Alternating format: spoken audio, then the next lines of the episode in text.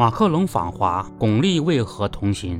四月五日下午，法国总统马克龙抵达北京，展开为期三天的访问行程。让人惊讶的是，从马克龙专机里走出的随行人员中，居然出现了巩俐的身影，而走在她前面的正是她的法国丈夫让·米歇尔·雅尔。巩俐是和丈夫一起参加中法文艺艺术节的。画面中，只见让·米歇尔·雅尔手提行李箱，让后面的妻子空着手独自美丽，十分贴心。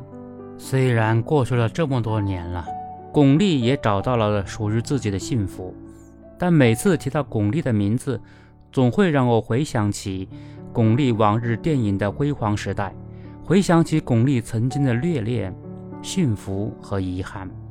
四十岁时。巩俐曾这样描述自己和张艺谋的辉煌时代：“我不是经常想那个时候，但我确实怀念那个时候。那是真正的合作，真正的创造性过程。那是我们不必担心票房。现在不可能回去了，你不可能只为电影做电影。现在我们再也不可能拍秋菊打官司了。回不去的时代，就像回不去的梦。”在所有的旧梦里，都仿佛镀上了一层氤氲似幻的玫瑰金。但他最初的银幕印象并不是娇柔的，不是软弱的，淳朴热辣，像漫山的野草，有着一股原始的蓬勃的生命力。也许正是这个鲜明的特质，让他被张艺谋选中去出演电影《红高粱》。当年张艺谋三十七岁。他凭一个和八个与黄土地中惊人的摄影天分或卓越的表现力，成为当时中国最优秀的摄影师之一。一九八七年，张艺谋转型做导演后，拍的第一部电影就是令他一战成名的《红高粱》。二十二岁的巩俐第一次担当电影里的女主角时，她还是中央戏剧学院的一名学生。彼时的他就像一块璞玉。怀着对这个世界混沌初开的新奇，在张艺谋的雕琢下，他的灵秀、他的悟性被充分调动出来。他以其质朴清新、浑然天成的演技，让整部影片熠熠生辉。巩俐通过《红高粱》一炮而红，飞升国际。随后，他们又陆续合作了好几部在国内外影坛都声名大噪、影响深远的电影。无论是大红灯笼高高挂里的宋濂，还是秋菊打官司里的秋菊，亦或活着里的家珍，不同的年代，不同的故事，不同的戏装，但都是清一色的倔强执拗。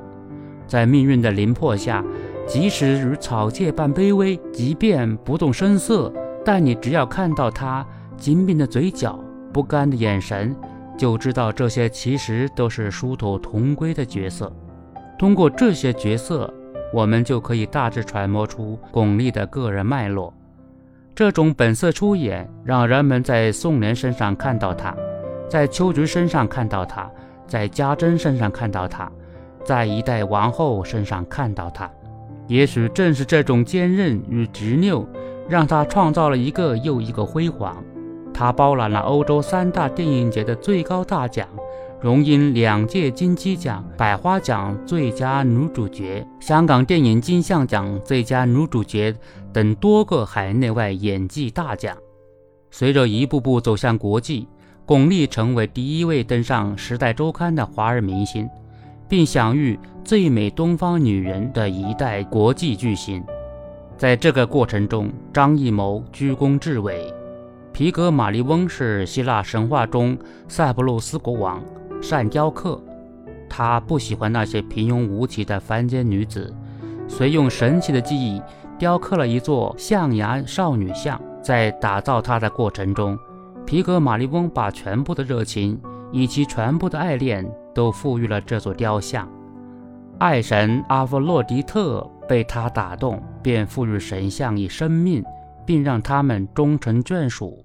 张艺谋之巩俐，也无异于皮格马利翁。《洛杉矶周刊》曾评论说，巩俐是一名对观众具有诱惑力的女明星，在银幕上所有伟大的美人中，她可能是最富于活力和令人胆怯的。男人不会想要去突入险境拯救她，就像他们可能想对易碎的章子怡那样做的。巩俐有她自己的力量储蓄，自从第一次和他合作，直到他们合作和恋人关系终止于1995年，张艺谋导演很大程度上挖掘出了这种力量。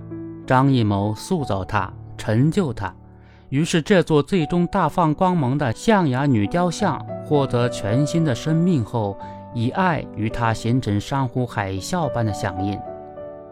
巩俐和张艺谋珠联璧合的这八年，是张艺谋的成就登峰造极的八年，也是巩俐演艺生涯中最璀璨的八年。